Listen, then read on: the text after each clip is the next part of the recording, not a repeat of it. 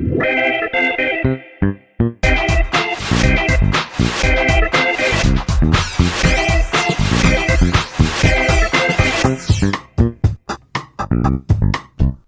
迎收听《飞龙》，我是十一，我是梅心。我问你，公主会不会放屁？当然会啊！你现在已经破局了哦，这样算吗？有一点算，在的小朋友的心目当中啊，公主是完美的，王子也是完美的。OK，他们很完美，所以他们就不用大便放屁，他们就不。那你觉得国王会吗？国王应该不算完美了，对不对？大家都知道一件事情，当你当上国王之后啊，你要处理非常多财政啊、事务啊，慢慢的就变胖变老，所以他就不会是完美的。但是王子跟公主应该是在小朋友的幻想当中，永远都希望到最后啊，人生中有一个白马王子可以把他们带走啊，我们自己可以遇到公主啊，这种事情一破灭之后，你就会受不了，你就会觉得说人生分崩离析。但是实际上是什么呢？他们也会放屁。今天已经讲过了啊！你干嘛花一分钟再讲一样的事？最近拿到一本书，看到书名的时候啊，觉得是一本很无聊的书。翻完之后啊，哎，我如获至宝哎！原来有人可以把公主可能也会放屁这件事情讲得淋漓尽致。我是非常佩服这一本书，一定要在这边好好的跟你讨论一下。这个女主角叫做罗拉。她有一天放学回到家的时候，找爸爸去问一个问题。你这边一定会想要问，爸爸为什么没有去上班？对啊，什么工作这么好啊？爸爸有可能是作家，有可能是小说家，就是在家里面好好做他自己应该做的事情。那罗拉回到家之后，找到爸爸，就先问他第一句话：爸爸，公主会放屁吗？哎，爸爸觉得很奇怪，你为什么要问这个问题？都几岁了？罗拉的年纪大概是幼稚园快要进国小这一段时间吧。哦，那可以问，那可以问。为什么要问这个问题呢？因为他们今天在学校啊，同学们其实就在争论这一个问题。马赛罗说，灰姑娘其实非常会放屁，但其他的女生啊都觉得说绝对不可能。公主诶，除了会放屁以外，还非常会放屁。那不是就跟我们之前讲的河马波波有一点像？对，你不要硬串起来啊！罗拉自己心里面啊，觉得马赛罗说的可能是对的哦。他认为女生会放屁，那公主应该也会放屁。他就想要回来问一下爸爸的意见。所以在他的心目中，他觉得爸爸是一个至高无上，有没有？知识宝库，神圣不可侵犯的存在。你女儿有这样想你吗？一定会啊。OK，他现在什么问题都要抓着我问，什么问题我都要回答他一个非常淋漓尽致的一个答案。我算是很努力的在做这件事情。为什么我会落入这个下场呢？当我女儿跑去问妈妈的时候，妈妈就会说：“去问你爸，你爸自认为他自己比较聪明。”哦，对，他应该会这样说。种种的原因底下，我就势必要做好这个奉献跟服务的心态嘛。罗拉的爸爸也是一样，爸爸就说啊，我觉得你问的这个问题很好。然后同一时间呢，露出一个有一点神秘，又有一点好像得到一些什么样启发的一个想法，就慢慢的站起来，走到了他的书柜面前，小小声的用一个嘘的一个态度，告诉罗拉说，我们现在要拿出一本书来。上面写的都是公主的秘密生活，看完了，听完了，记得不要跟同学讲，这样会泄露公主的秘密。这个叫做引起对方讨论的兴趣。被一个同事问了一个问题啊，然后你就大明大放的，什么都直接的告诉了他，他会觉得你不值得。虽然你很懂。但他觉得你不值得。可是你如果被问倒要怎么办呢、啊？像你女儿如果问倒你，我会跟她说，这个东西哈是一个非常深奥的、哦。像她比如问你说黑洞为什么有声音？前阵子很红啊。哦哦哦哦哦，宇宙中不是没有空气吗？对，真空的。对，那为什么会有？这时候我会先抛出另外一个问题，你知道暗物质吗？我知道。那暗物质有没有声音？没有。好，对嘛？那暗物质如果没有声音的话，爸爸就在逃跑了。为什么黑洞会有声音？我们要从别的地方丢出一个叫做铀弹，你知道吗？嗯。当你在看《捍卫战士二》的时候，它不是飞机在空中飞，突然间敌机来了，然后发射一大堆的地对空飞弹。对，那你被追杀了。哎、欸，他安全帽好紧哦，我还是想强调一下，他脸有点被。一般人都是在看肉体，都是看沙滩排球那一段，不是在讲说，哎、欸，他的安全帽怎么样？好不我只是想提醒那个编剧，就安全帽可以再挑大一点的 size。我在看的时候啊，我只认真的看他的头盔，我不知道谁是谁。必须要从头盔上面的名字认出来，对，辨认，看挤出来多少就知道年纪了。年轻的还没有挤啊，在被敌机追、被地对空飞弹追杀的时候，他们是不是都会发出那个诱导弹，丢了一大堆奇奇怪怪、阿里不达的东西出来，让那些飞弹误认为那是敌机？没错，然后就会撞上去了嘛。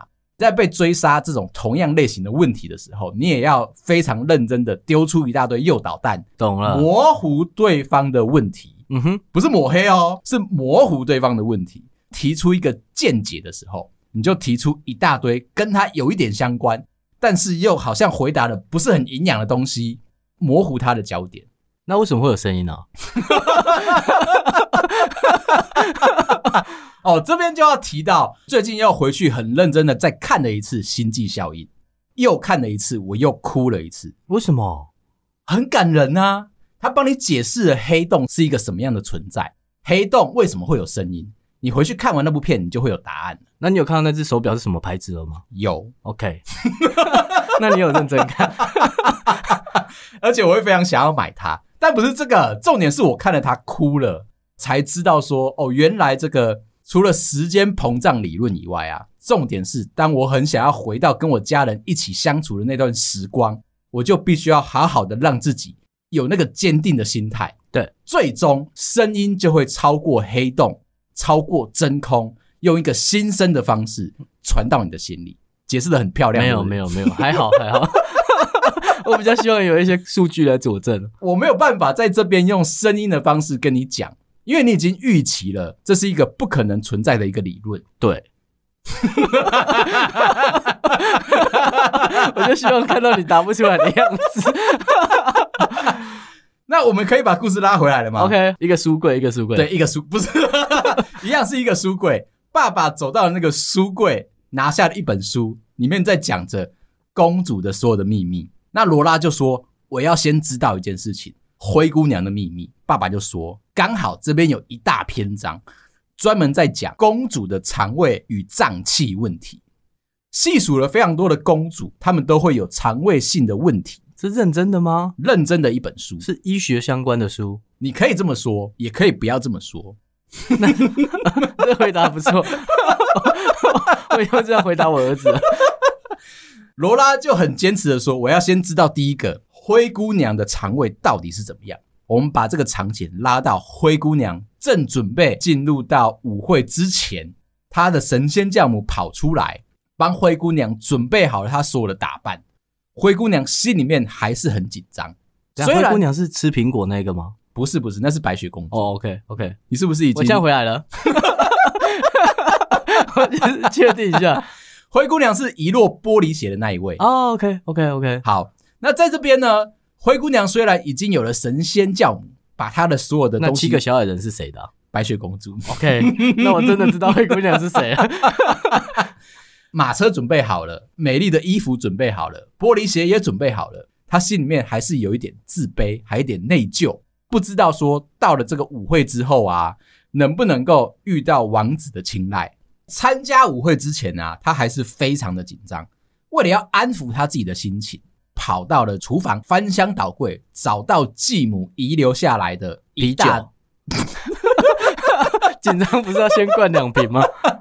啤酒我觉得不够力，要么你也是喝比较厚烈一点的，对，比如说威士忌啊、白兰地啊、高粱啊这些，那个效果比较快。那其实最棒的是什么？Rainbow 是烧啤、烧酒加啤酒这种混酒啊。马上一杯灌下去，你应该会非常的有反应。家里面其实童话故事嘛，比较少这一种类型的存在，只找到了巧克力，他就稀里呼噜的把所有的巧克力都吃完了，准备好了心情，上了南瓜马车，冲到了会场。王子看到了他，觉得她很漂亮，把她抓过来，一把开始在跳舞。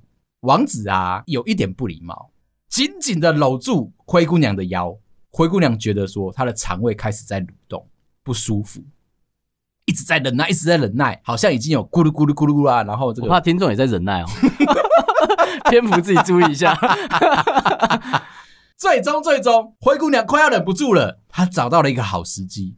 午夜钟声十二点响起的时候，咚，她就放了个屁。你知道她节拍没抓准吗？有啦，可是你在东莞。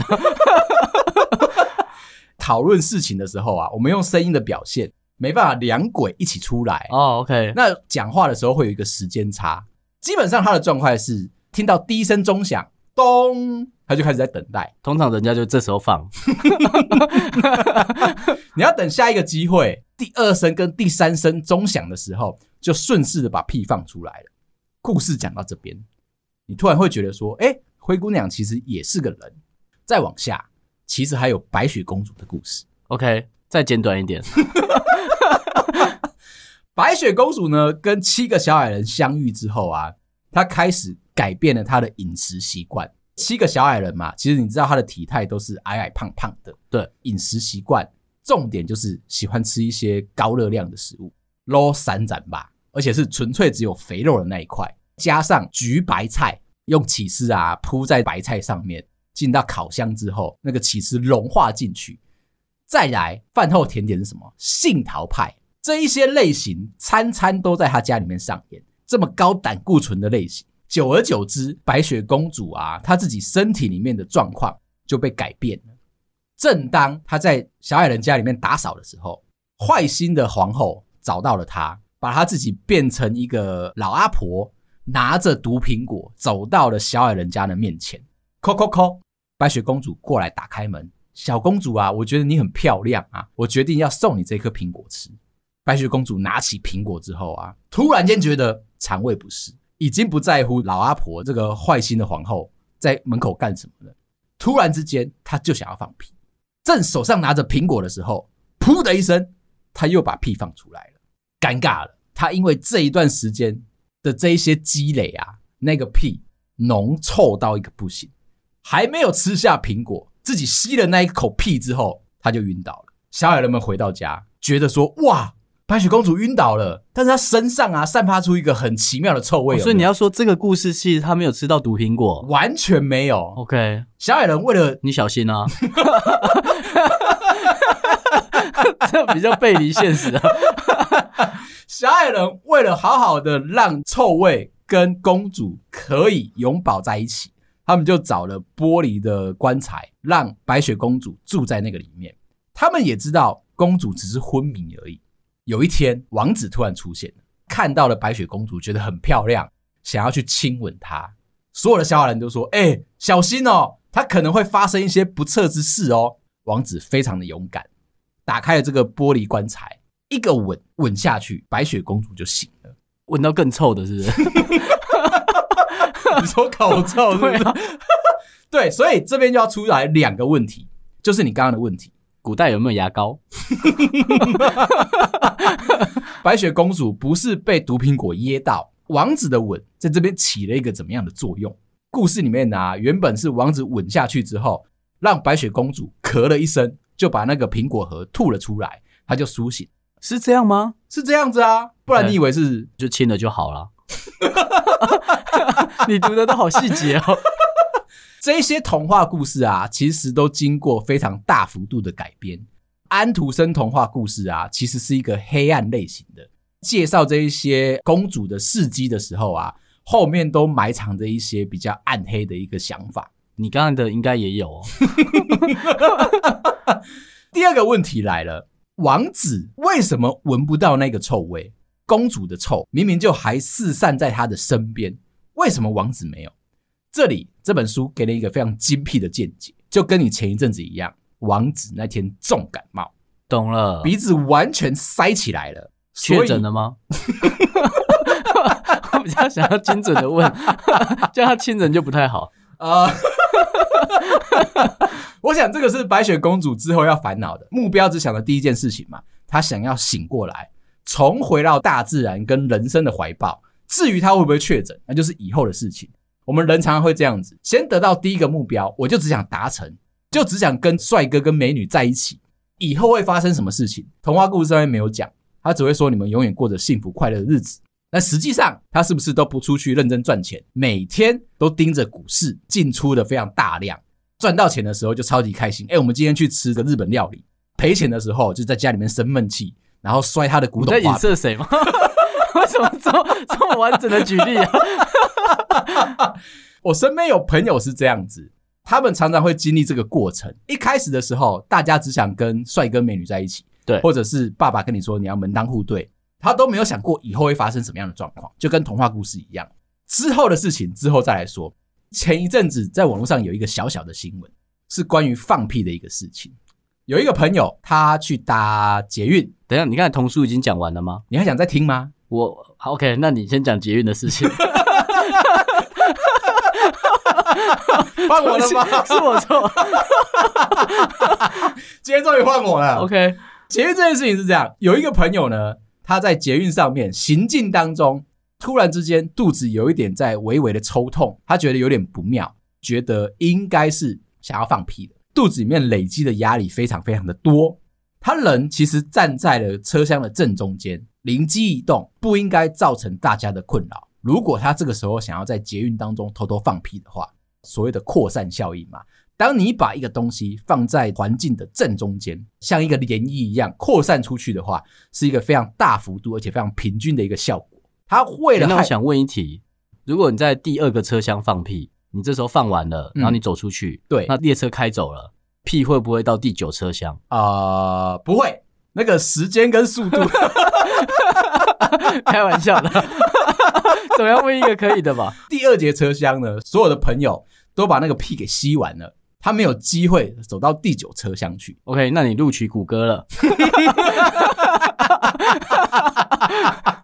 我就知道你要问我这么不营养的问题。OK，这个朋友呢，他知道说扩散效应的存在，为了避免这件事情，他就漫步的移动，移动到了车门的门口这一段。他想说，等一下，他抓准好时机啊。在车门打开的时候，他放出来，所有的人都不知道这个味道是从里面出来的，还是从外面进来的，死无对证，抓的时间非常的精准。但是啊，他没办法控制他自己肚子里面压力释放的一个状况。就在这个时候，他突然间就想要控制一下放出来的量。大家在使用屁的时候啊，都会想到一件事情：我要无声无息的、轻轻柔柔的。不要发出任何的声音，大声的放出来的话，大家都会注意到。准备这件事情的人都会想要说：“我要无声无息的，默默的来一个无声屁。”就当这个朋友在控制的这个当下啊，我觉得他缺少练习。一个不小心，我要请你思考一下：今天有一颗气球，突然间它漏红，它漏气了，你会听到一个“噗”的声音，对不对？就在我们这位朋友身上发生。又不巧的，他那一天呢、啊，他是穿着一个裙子。比较宽松的一个蕾丝裙，空气扩散的速度就比想象中的来得快，因为失去了阻力。你敢讲把他裙子吹飞，我就生气哦。它并不是玛丽莲梦露，不会有那个效果在。搭乘公共交通的时候啊，你如果是穿裤子，有一个比较强烈的一个阻挡面积，滤网，滤网。对对对对对对对，那有可能你可以把这个东西啊 keep 在你自己身上。啊！但是你如果宽穿的比较宽松的话，好啦，他到底发生什么事了？他 听不到是怎样啊？他就放出来了啦，放出来了。虽然是一个 push，好像没有惊动到车厢里面的大家，但是最近啊，他有一个便秘的一个状况。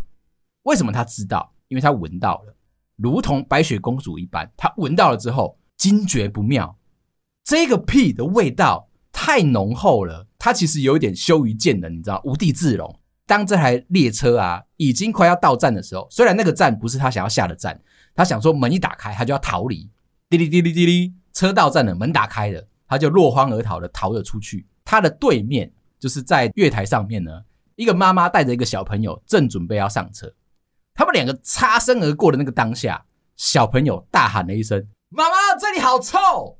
所有的人惊吓了一下。把目光全部转过来，刚好看到他们三个人，两个人走进来，一个人走出去，那势必凶手就在那里面。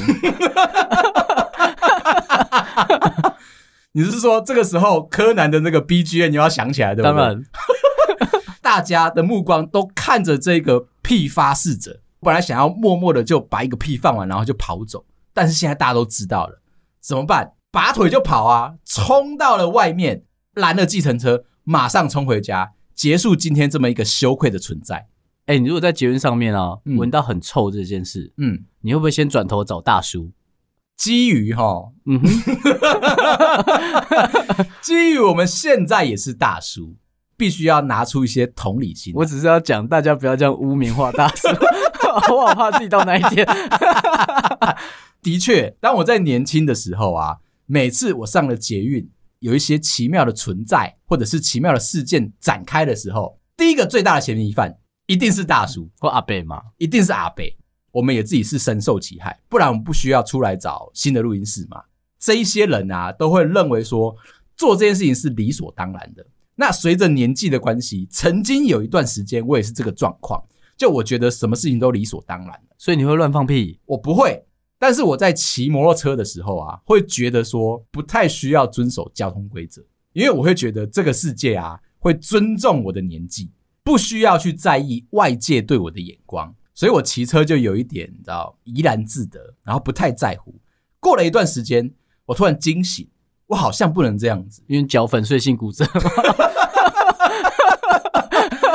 就是稍微的有被一些，比如说警察先生也好啊，或者是这些舆论也好啊，让我醒过来了。的确，当你的年纪越来越大的时候，你会开始忽略掉说你在生活当中本来应该好好遵守的那一些潜规则。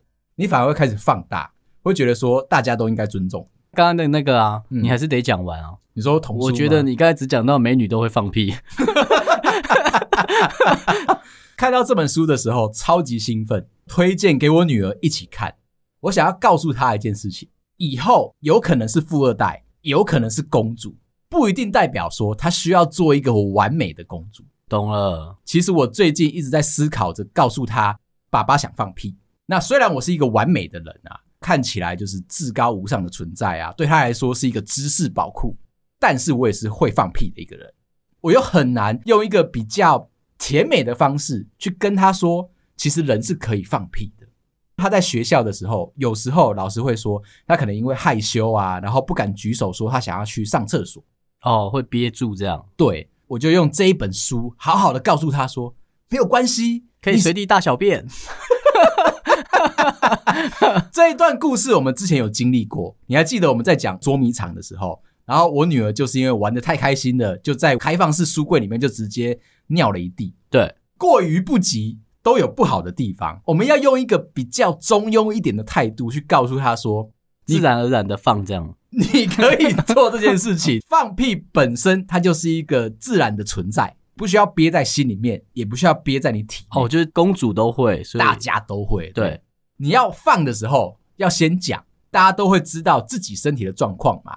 你不可能像白雪公主说她吃了这么多高油腻的东西放出来，居然不臭，那是不可能的。所以你只是要先警示一下。我昨天有吃高油腻的东西哦，然后就来就来就来，他不讲要放屁是不是？还在聊你昨天吃什么？我们当工程师都知道一件事情：会出包之前，你先讲；跟你出包完之后，大家再帮你善后，那是不是两种不同的心情？对，没错，没错。他就跟放屁一样，你明明知道你的屁很臭，你先举手跟大家说“我来了”，那大家闻到之后，心里面就坦然了一半嘛。但是你什么都不讲。就像在捷运上这一个朋友一样，什么都不讲，意识到自己最近有便秘，但是他还是放出来了。那你是不是会想要落荒而逃？哦，后面进来那个小弟，以后应该就是工程师哎，气死，很敢举手。既然这样子，我们就可以把上一集还没有讲清楚的那个部分，再把它延续下来，继续的讲。你还记得哦？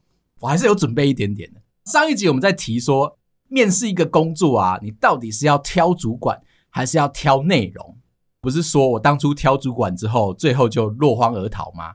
某个的数字人力银行啊，有为了这件事情提出一个好的见解，一还是五啊、呃，都有。好，他们其实应该都是同一个系统底下出来的东西啦。他们的人都来来去去嘛，都在这几间跳，嗯、他们讲出来的论述啊，可能都跟我们不太一样，偏资方一点点。所以他就提出来，讲话现在好会讲话，很温柔，嗯，很保守。因为我很怕他们会投我们广告，我们也蛮会征彩的哦。我们的工作算是还不差嘛，我们两个又有当过主管，给出一些职场的心法的时候，完全在牢房啊。出包记得先讲哦。对，那如果他们想要哎改变一下他们资方在大家心里面的这一个印象的时候，找我们当代言人，哎，是不是非常的有说服力？我要先说啊，那个价格一定要高高高啊，高到一个就是哦，真的是我们没办法，我们会很血淋淋哦。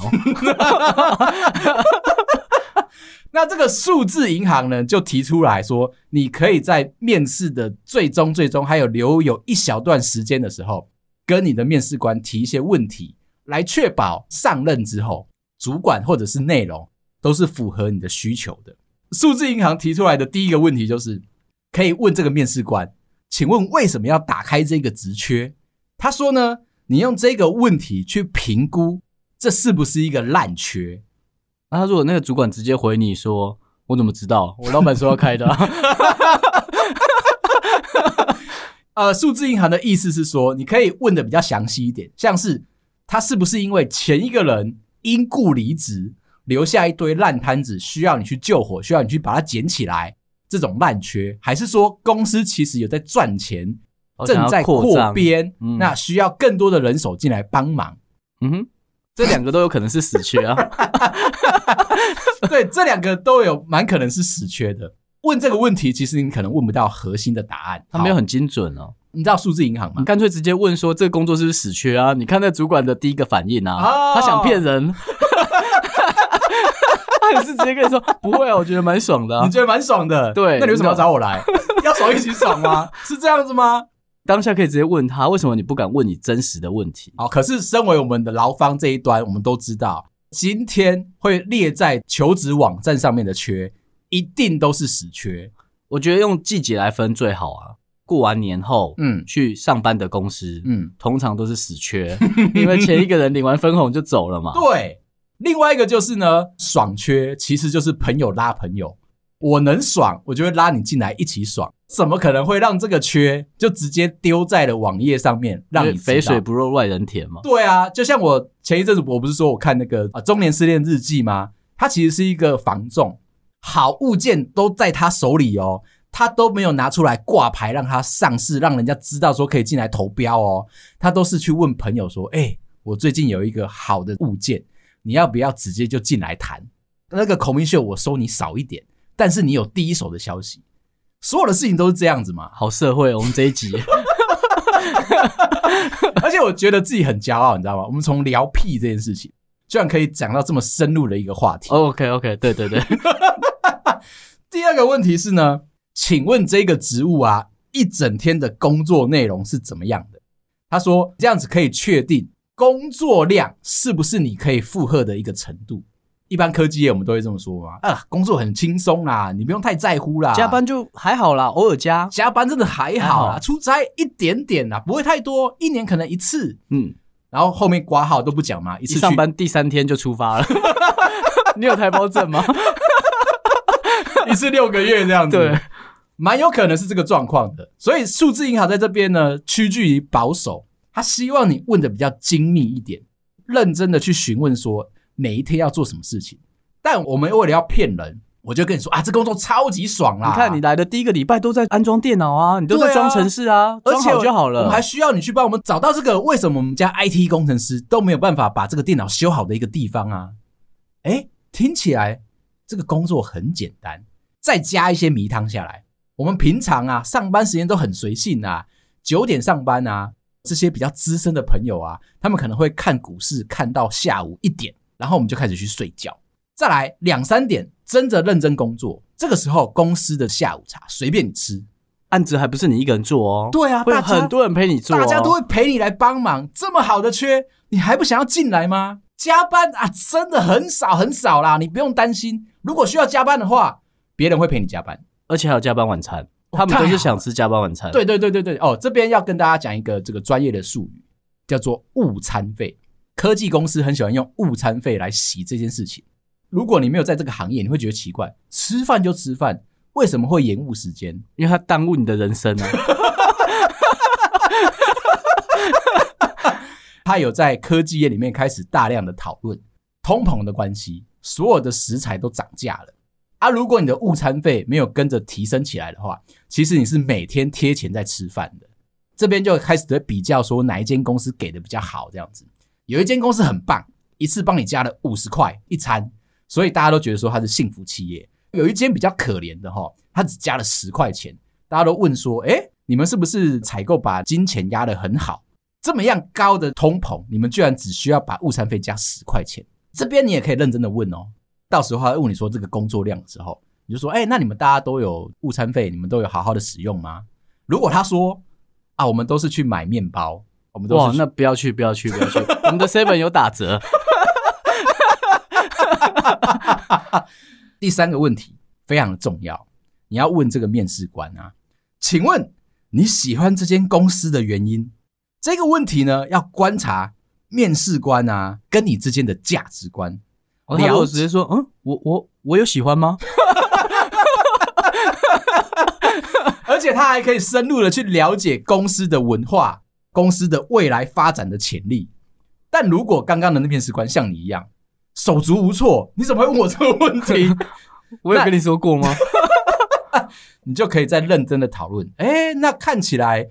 你好像对这间公司啊不是特别的上心，这个工作可有可无，那你就要再追问一下，你是为了什么在这里上班？薪水啊？哦，那薪水听起来应该是一个不错的诱因吧？对啊，不然我是义工吗？被呛了吗？